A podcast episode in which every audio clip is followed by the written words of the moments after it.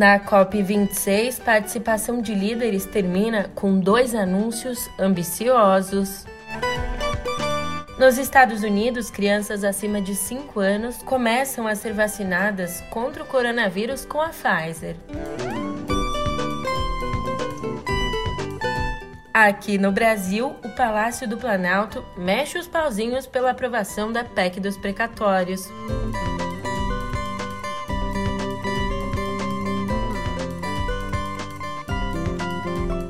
Ótimo dia, uma ótima tarde, uma ótima noite para você. Eu sou a Julia Keck. Vem cá, como é que você tá, hein?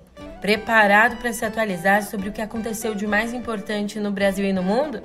Então vem que eu te conto tudo, no pé do ouvido.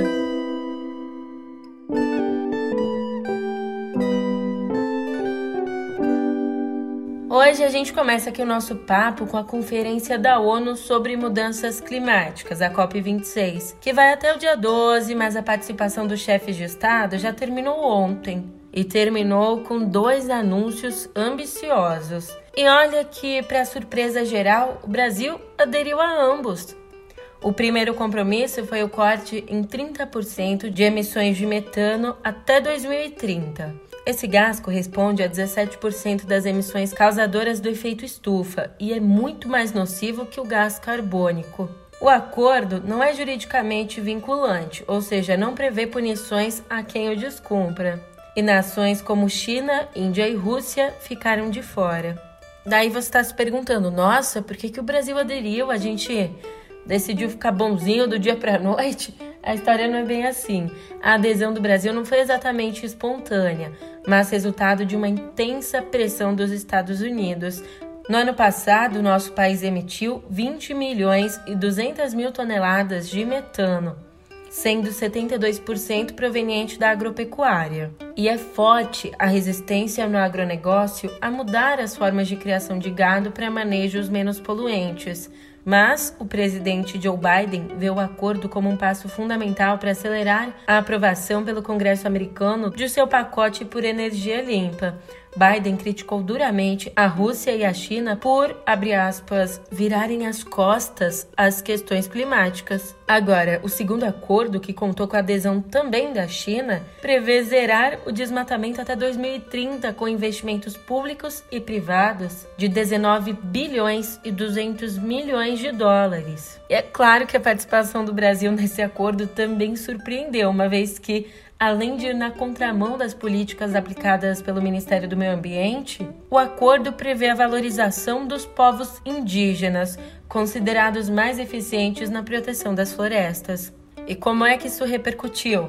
Bom, o alto escalão do Ministério da Agricultura brasileiro está preocupado com a parte do acordo que defende o ênfase no comércio de commodities desvinculadas de desmatamento o temor é que os termos do acordo sejam levados à Organização Mundial do Comércio e que isso prejudique as exportações do país.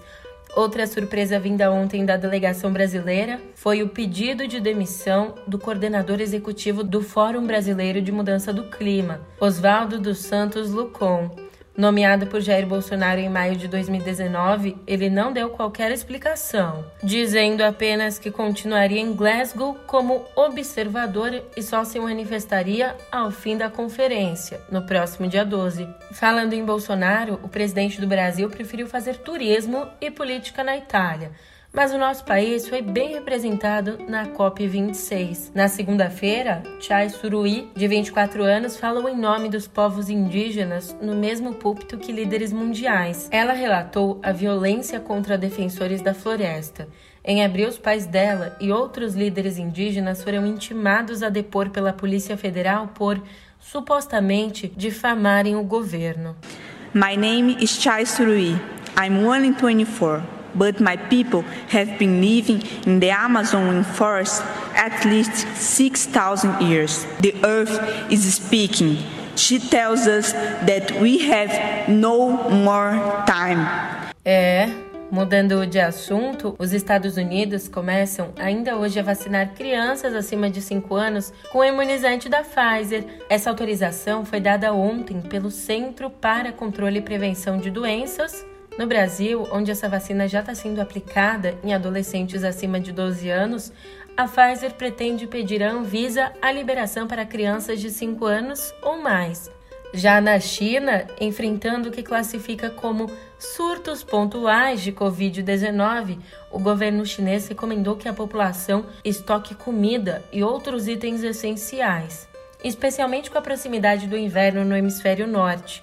Embora tenha aumentado as regras de isolamento em Pequim, a China segue negando a previsão de uma nova onda ampla do coronavírus.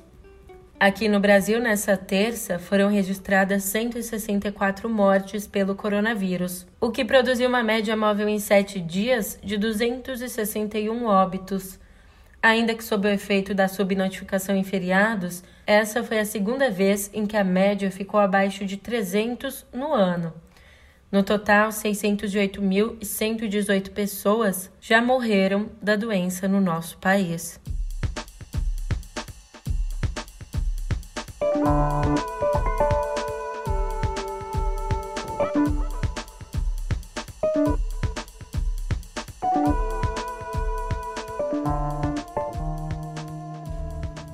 Hoje, no nosso papo sobre política, a gente começa falando sobre uma dupla luz amarela que está acesa no Palácio do Planalto.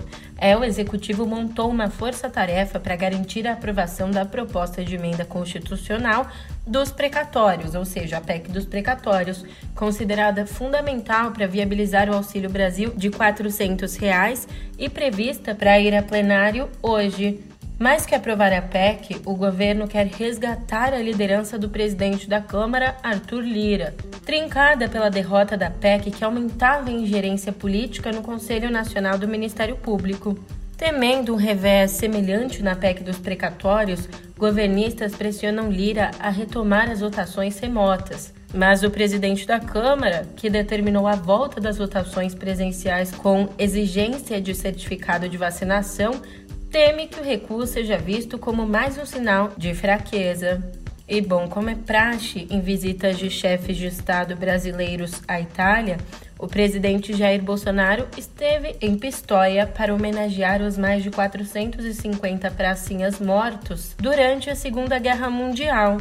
A visita, porém, atraiu críticas por Bolsonaro convidar para o evento Matteo Salvini, que é ninguém mais ninguém menos do que o líder do partido italiano ultradireitista Liga Norte. Embora ambos tenham uma imensa afinidade ideológica, é importante lembrar que a Força Expedicionária Brasileira foi mandada à Itália combater a ultradireita alemã e italiana. Inclusive, a visita de Bolsonaro à Itália, ignorando a COP26, já provocara confusão na segunda, quando ele visitou Pádua. A polícia teve que usar jatos de água para dispersar manifestantes contra o presidente.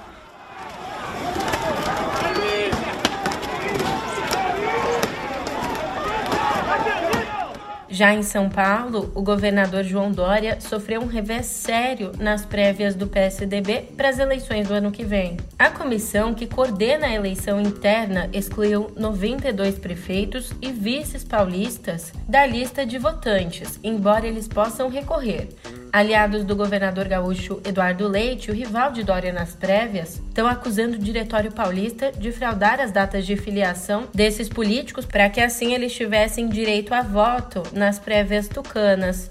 E ainda com os olhos em 2022, o apresentador José Luiz da Atena avisou ao PSL que está trocando o partido, onde era tido como presidenciável, pelo PSD de Gilberto Kassab. Esse movimento é visto como um fortalecimento da candidatura do presidente do Senado, Rodrigo Pacheco, ao Planalto, com Datena concorrendo ao Senado por São Paulo e Geraldo Alckmin, que ainda não se filiou ao PSD, tentando voltar ao Palácio dos Bandeirantes. E você quer entender melhor como é que está se desenhando esse cenário para 2022? Então você não pode perder essa nova edição do Conversas com o Meio, no qual o jornalista Thomas Trauman faz toda uma análise do jogo político para as próximas eleições. Para te dar um gostinho de como as coisas estão andando, três candidatos já estão definidos e a gente sabe quem são. Mas para Thomas, existe um quarto candidato com chances reais de chegar ao segundo turno. Aliás, você quer se inteirar ainda mais sobre 2022? Então você também não pode perder o ponto de partida porque a gente sabe que o Sérgio Moro se demitiu em Washington, na semana que vem se filia ao Podemos, lança um livro em dezembro e está se preparando para a candidatura. Ele pode sair à presidência ou ao Senado.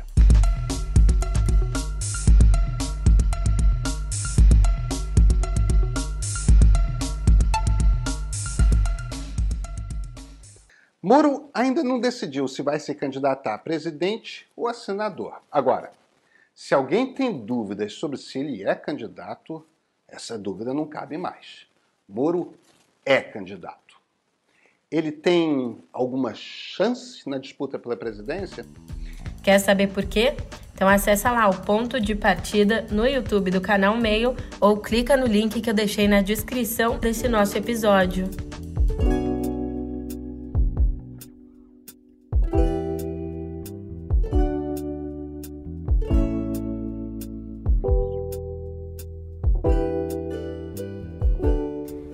Dizer que a morte do pianista Nelson Freire, aos 77 anos, na madrugada de segunda, foi uma perda para a cultura brasileira seria uma simplificação grosseira.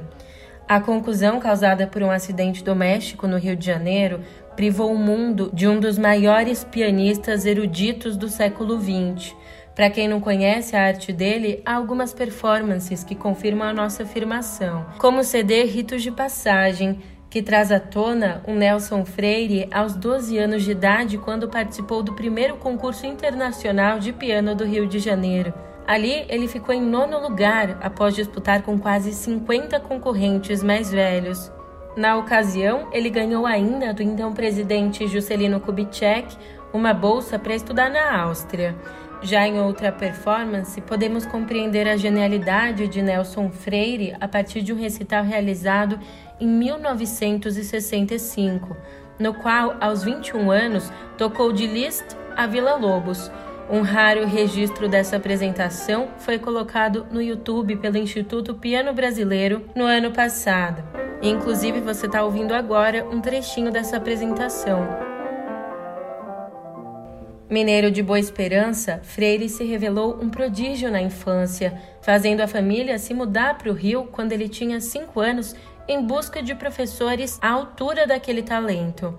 Como eu disse há pouco, aos 12 anos ganhou uma bolsa do governo brasileiro para estudar em Viena, na Áustria. E dali em diante conquistou o público e a crítica, a ponto de ser chamado pela revista Time de um dos maiores pianistas desta ou de qualquer outra geração.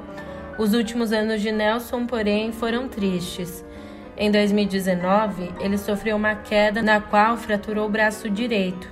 De acordo com os amigos, o artista achava que não voltaria a tocar e estava cada vez mais deprimido. Mas ouvir Nelson Freire tocar não resume completamente tudo o que ele era como artista.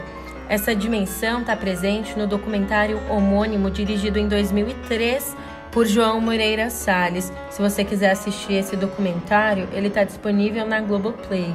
Enfim, o corpo de Freire foi velado ontem no Teatro Municipal do Rio, com direito a apresentações de músicos da orquestra da casa em homenagem a ele. À tarde, o corpo foi levado para ser sepultado na cidade natal do artista. Enquanto isso, a Secretaria Nacional de Cultura, comandada por um ex-galã de Malhação, o secretário Mário Frias, e um ex-PM, o secretário de Fomento e Incentivo, André Porciúncula, não emitiu uma linha de pesar pela morte de Nelson Freire. Como conta o jornalista Lauro Jardim, coube ao Itamaraty, que já chegou a Pedra Polida, se manifestar. Nossa, que loucura, isso parece até ficção, né?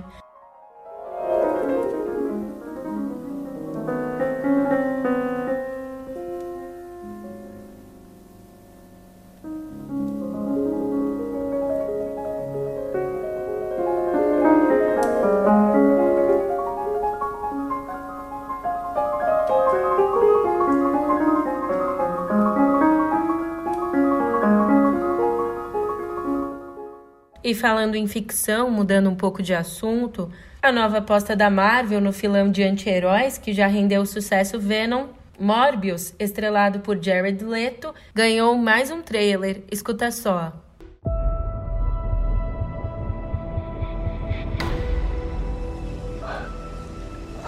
You need a doctor? I am a doctor. I should have died years ago. People all over the world have my disease. To find a cure, we have to push the boundaries, take the risks. Jared Leto interpreta um médico que sofre de uma doença no sangue e durante ali a busca de uma cura para ele e para várias criancinhas ganha superpoderes. A parte ruim é que ele vira um vampiro. Embora tenha laços com os últimos filmes do Homem-Aranha e do supracitado Venom, Morbius não deve integrar oficialmente o universo cinematográfico da Marvel.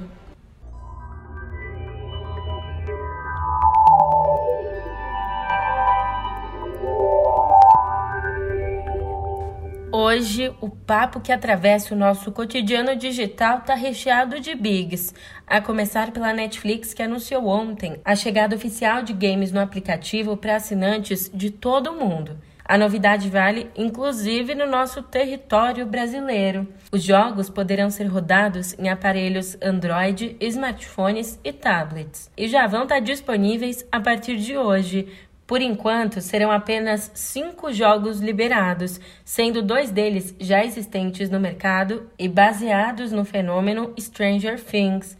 De acordo com a empresa, o novo serviço não implicará no aumento na mensalidade atual ou no aparecimento de anúncios no aplicativo. Já falando de outra big por aqui, você está sabendo que o Facebook não é a única gigante de tecnologia a investir no metaverso?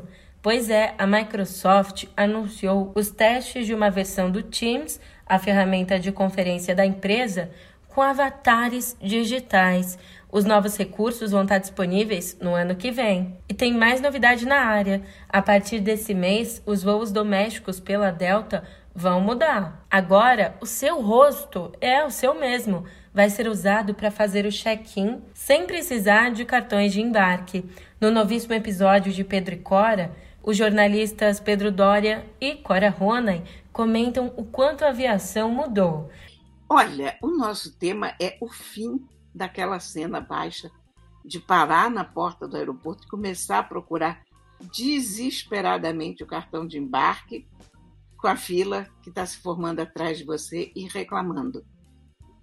Pela Delta, isso deixa de existir a partir desse mês, para alguns voos. Ou seja, a gente a partir de agora vai entrar direto no avião só com reconhecimento facial.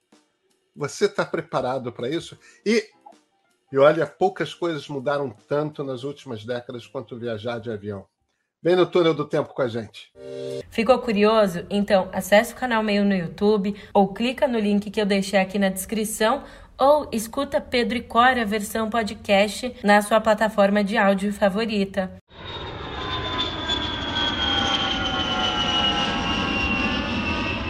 Falando nisso, vou pegar uma carona nesse voo, hein? Tô indo nessa, mas eu volto amanhã e te vejo por aqui. Até lá!